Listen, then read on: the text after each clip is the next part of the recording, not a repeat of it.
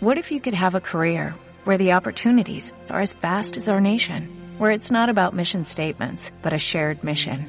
At U.S. Customs and Border Protection, we go beyond to protect more than borders, from ship to shore, air to ground, cities to local communities. CBP agents and officers are keeping people safe. Join U.S. Customs and Border Protection and go beyond for something far greater than yourself. Learn more at cbp.gov/careers. Historia con Luis Auda.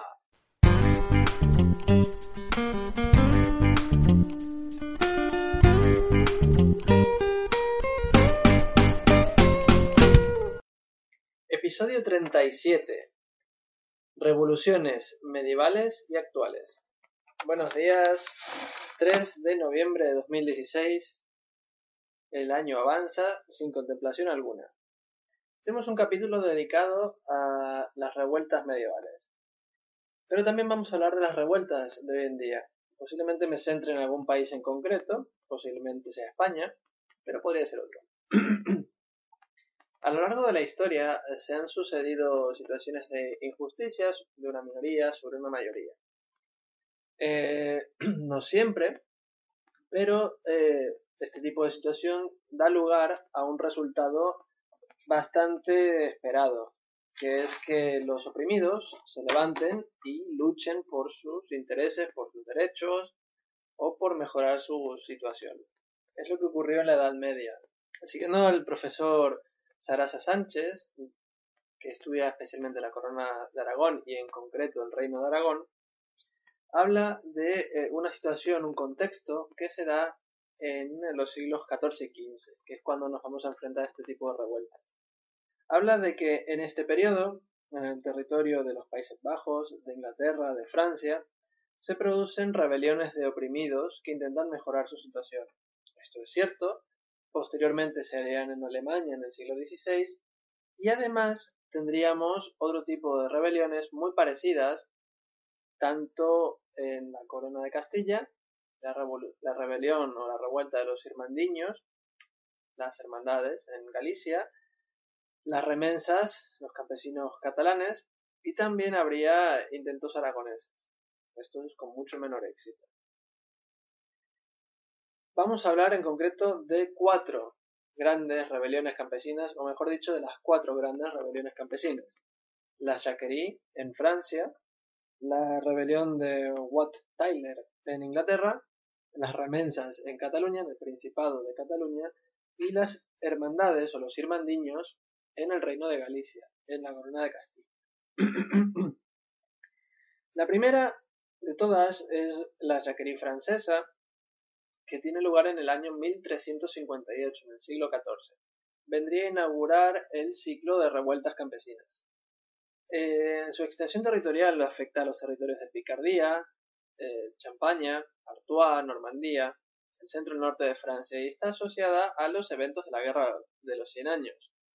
Debido a la derrota contra los ingleses, que por el Tratado de Paz se habían anexionado los territorios perdidos, viene a ser el Ducado de Aquitania, Bretaña, Normandía, Anjou.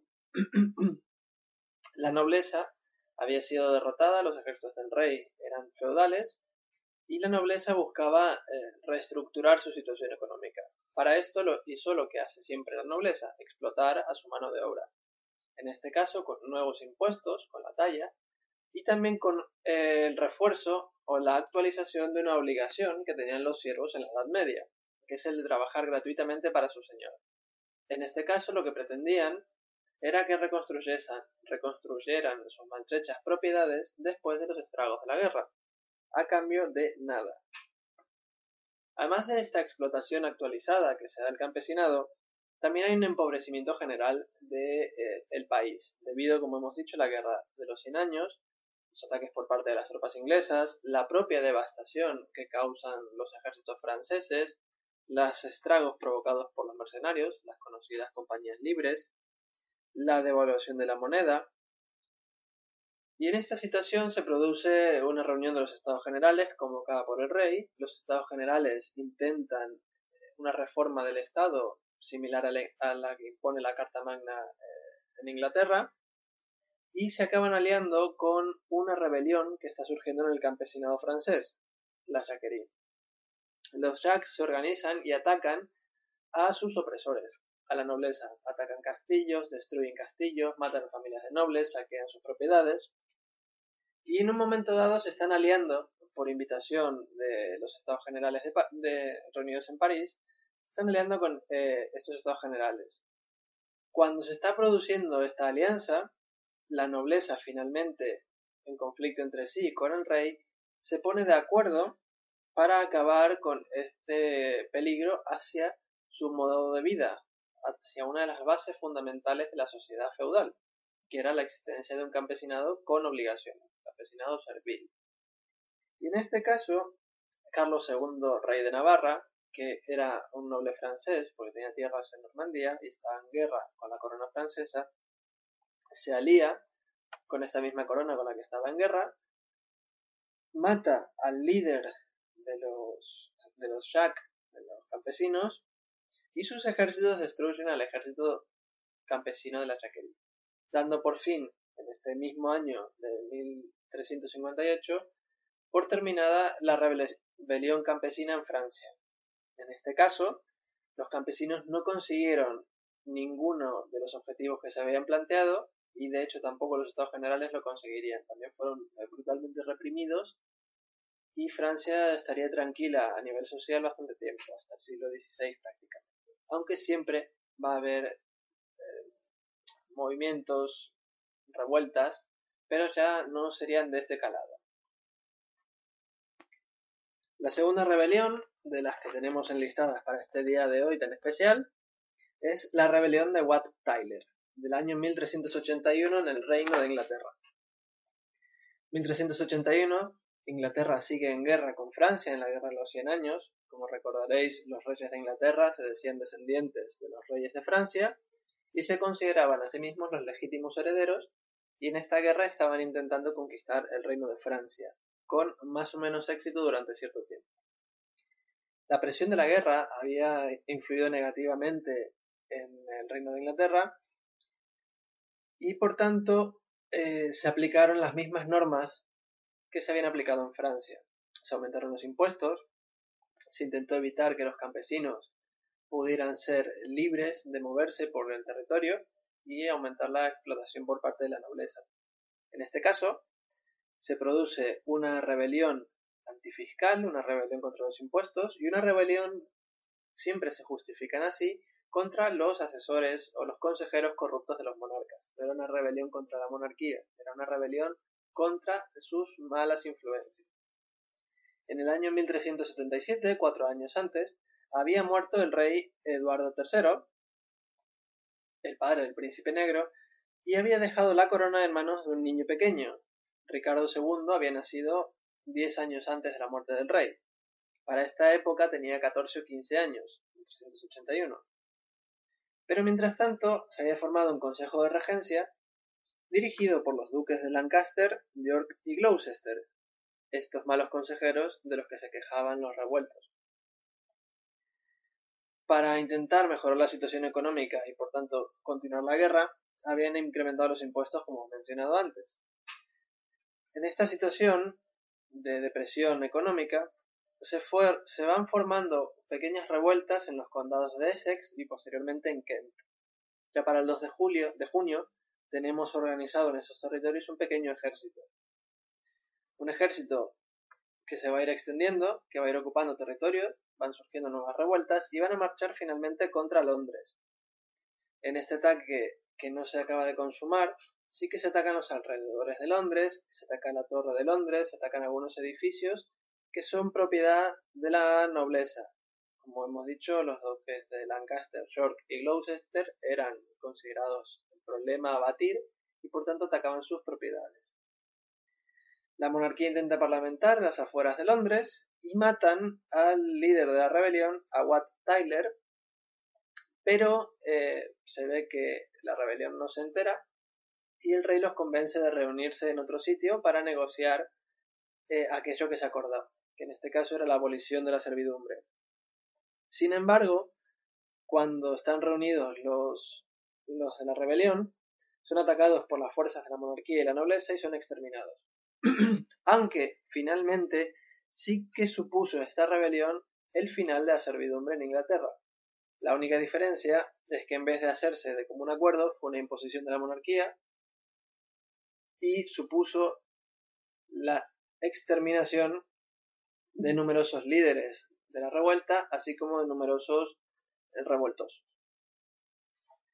Menos fortuna tendría la rebelión, las rebeliones en la península ibérica. Vamos a hablar en primer lugar de las que tienen lugar en la corona de Aragón. Es la misma situación que hemos visto para el caso de Inglaterra y Francia. Es una situación de guerra continuada. Hemos pasado la peste negra. El reino de Aragón ha soportado en el siglo XIV las guerras contra Castilla, la guerra de los dos Pedros.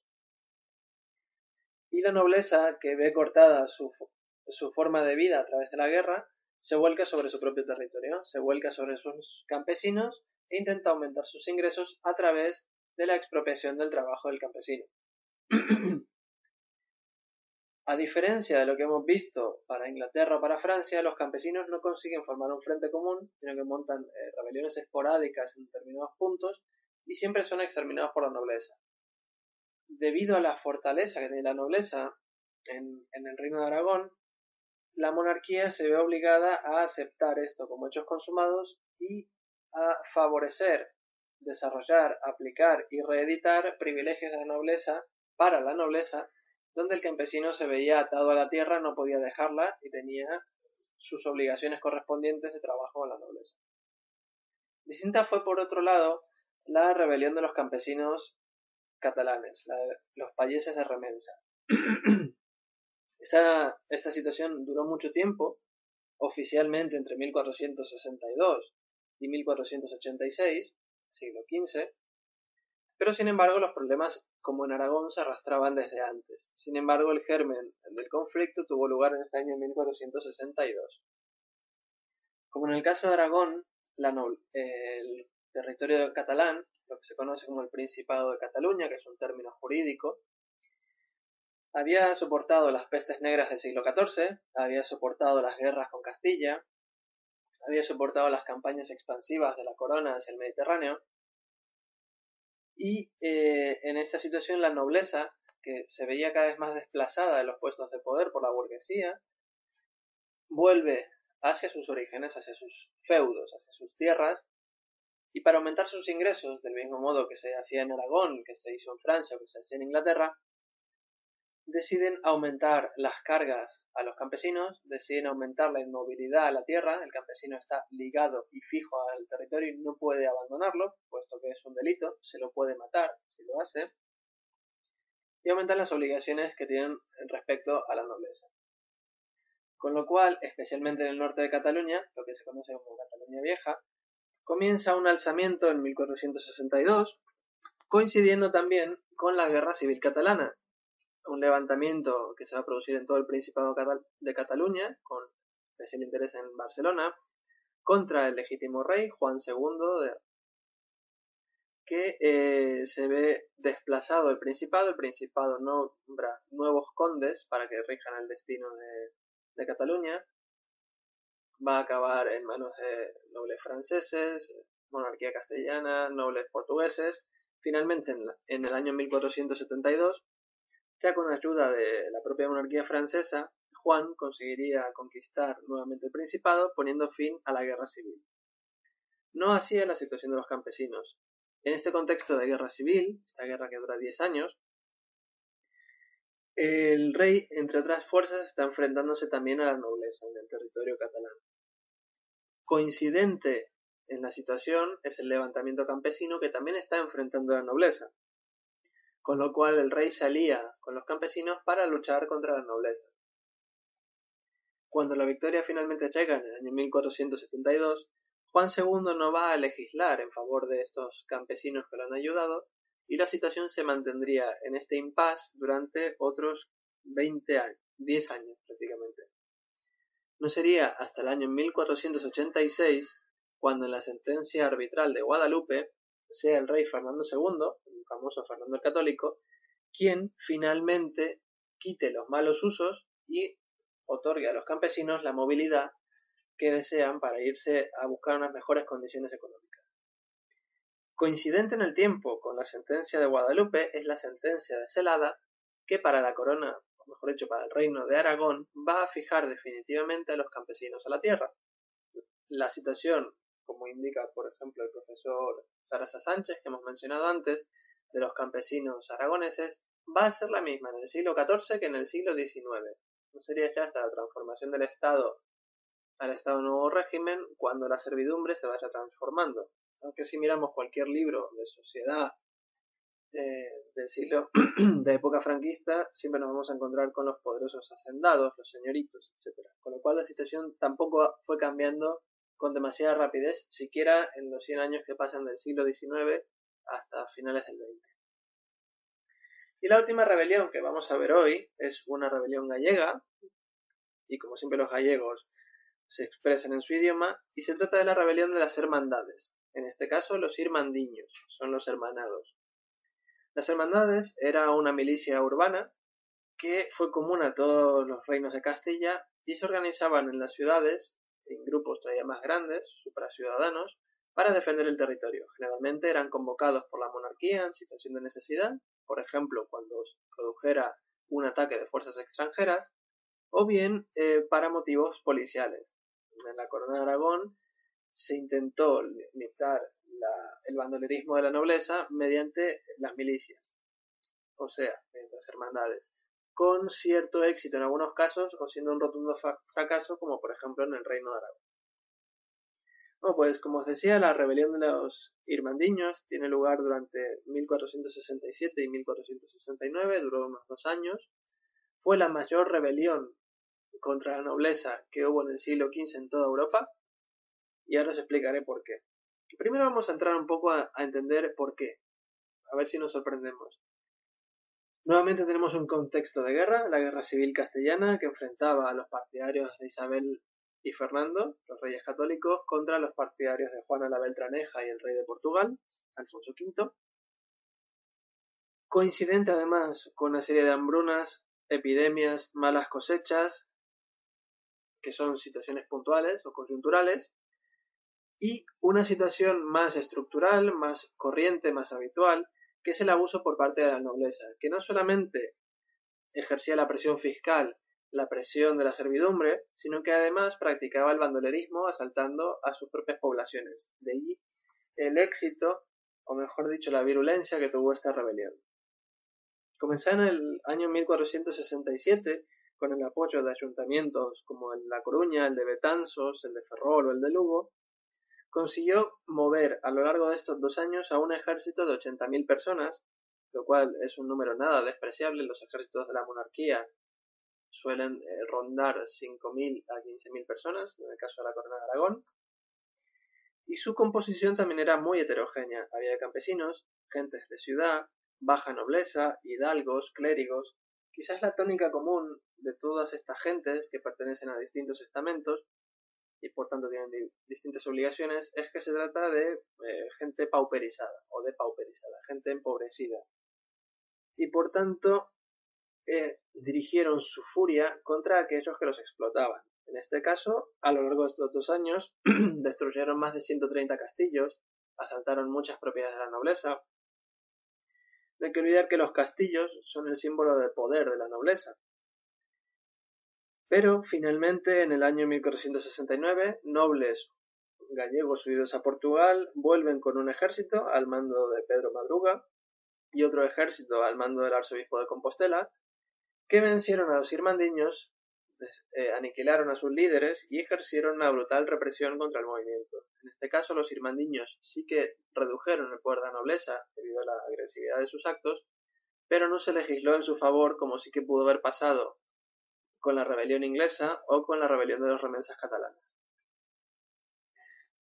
Hemos visto de forma sucinta, de forma muy resumida, cuatro rebeliones de un fenómeno que es muy genérico en la Edad Media el sistema feudal tiene sus límites, cuando esos límites, en el caso de la economía nobiliaria, se alcanzan, se vuelcan sobre sus campesinos a los que explotan. Y la gente puede soportar determinado nivel de violencia, pero superado este nivel de violencia, lanzarse en una rebelión, aunque se invoque al rey, no es una rebelión contra el rey, sino contra sus nobles, acaba pareciendo menos malo que seguir sometiéndose a los abusos por parte de la nobleza. No es una situación tampoco tan diferente a lo que podríamos vivir en el siglo, en el siglo XXI. Si lo pensamos de esta manera, eh, desde 2008 se está viviendo una brutal represión, no en el sentido militar, de las clases no privilegiadas. En este, en este caso no hablamos de estamentos, sino que estamos hablando de clases. Eh, ese sistema que podía haber funcionado en épocas de bonanza, con un régimen burgués, del que hemos hablado en algún otro capítulo, se trunca cuando el Estado no puede ofrecer aquello para lo que fue creado. Los Estados europeos, después de la Segunda Guerra Mundial, fueron creados como estados de bienestar para mantener pacificadas las poblaciones que por otro lado se hubiesen hecho comunistas. De hecho, los comunistas eran muy fuertes en Francia, en España, en Italia, en Alemania. Y eh, si no se hubiese tomado tal decisión, se habría acabado generando regímenes comunistas en Europa Occidental. Eh, pero claro, no estando ese estado de bienestar, la gente lucha por mantenerlo, porque eh, del mismo modo que los campesinos en la Edad Media, que estaban a merced de la nobleza, hoy estamos a merced de las empresas y de su poder explotador. Si no hay un Estado que te defienda, uno lucha y de ahí las eh, manifestaciones masivas que se han vivido en Europa y en América Latina durante estos últimos ocho años. y casualmente nos encontramos con lo mismo que se encontraron las rebeliones medievales. Y voy a, situar, a, poner simplemente tres ejemplos y os dejaré que toméis las conclusiones que consideréis. Eh, creo que fue en el año 2015, en eh, la ciudad de Valencia, unos estudiantes estaban manifestando contra la reforma educativa y la policía cargó violentamente contra menores de edad, causándoles numerosas contusiones, daños y enviando a muchos al hospital. En este caso estamos hablando de una represión violenta por parte de las fuerzas de seguridad del Estado. Si en la Edad Media tenían ejércitos privados, ahora tenemos a, la policía. Y se, finalizó la manifestación de esta manera. Luego, por ejemplo, tenemos a los indignados en España, que habían montado campamentos en Madrid y en Barcelona y estuvieron operando durante varias semanas hasta que finalmente se envió a la policía a desmantelarlos y entraron con, diríamos, tanques y se llevaron por delante todo lo que pillaron e incluso hubo varios heridos.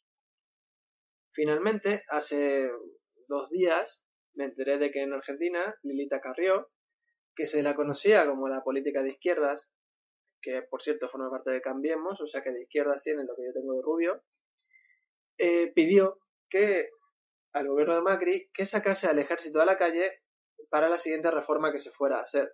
¿Por qué? Porque iba a ser impopular y iba a generar levantamientos. Y si va a generar levantamientos, lo mejor es que esté el ejército para reprimirla o para que no ocurra. Estos actos, tanto por parte de los explotados como por parte de los explotadores, son perfectamente similares a los que se vivió en la Edad Media, sin llegar a esos niveles de violencia, porque vivimos en otro modelo de sociedad, pero no deja de ser un tipo de represión, limitada por lo que la sociedad acepta. En la Edad Media se aceptaba que se ahorcase a un hombre, que se lo ejecutase o que se lo torturase, a pesar de que existiesen canales jurídicos para hacerlo. Hoy en día eso no lo podemos permitir, pero sí que aceptamos que la policía pegue a la gente. En este caso, se trata de la misma manifestación de violencia. Un programa tal vez un poco triste para hoy, pero no os preocupéis, el siguiente va a ser más animado. Pasar muy buen fin de semana y nos vemos el martes que viene para más historia con Luis Auda. Hasta la próxima.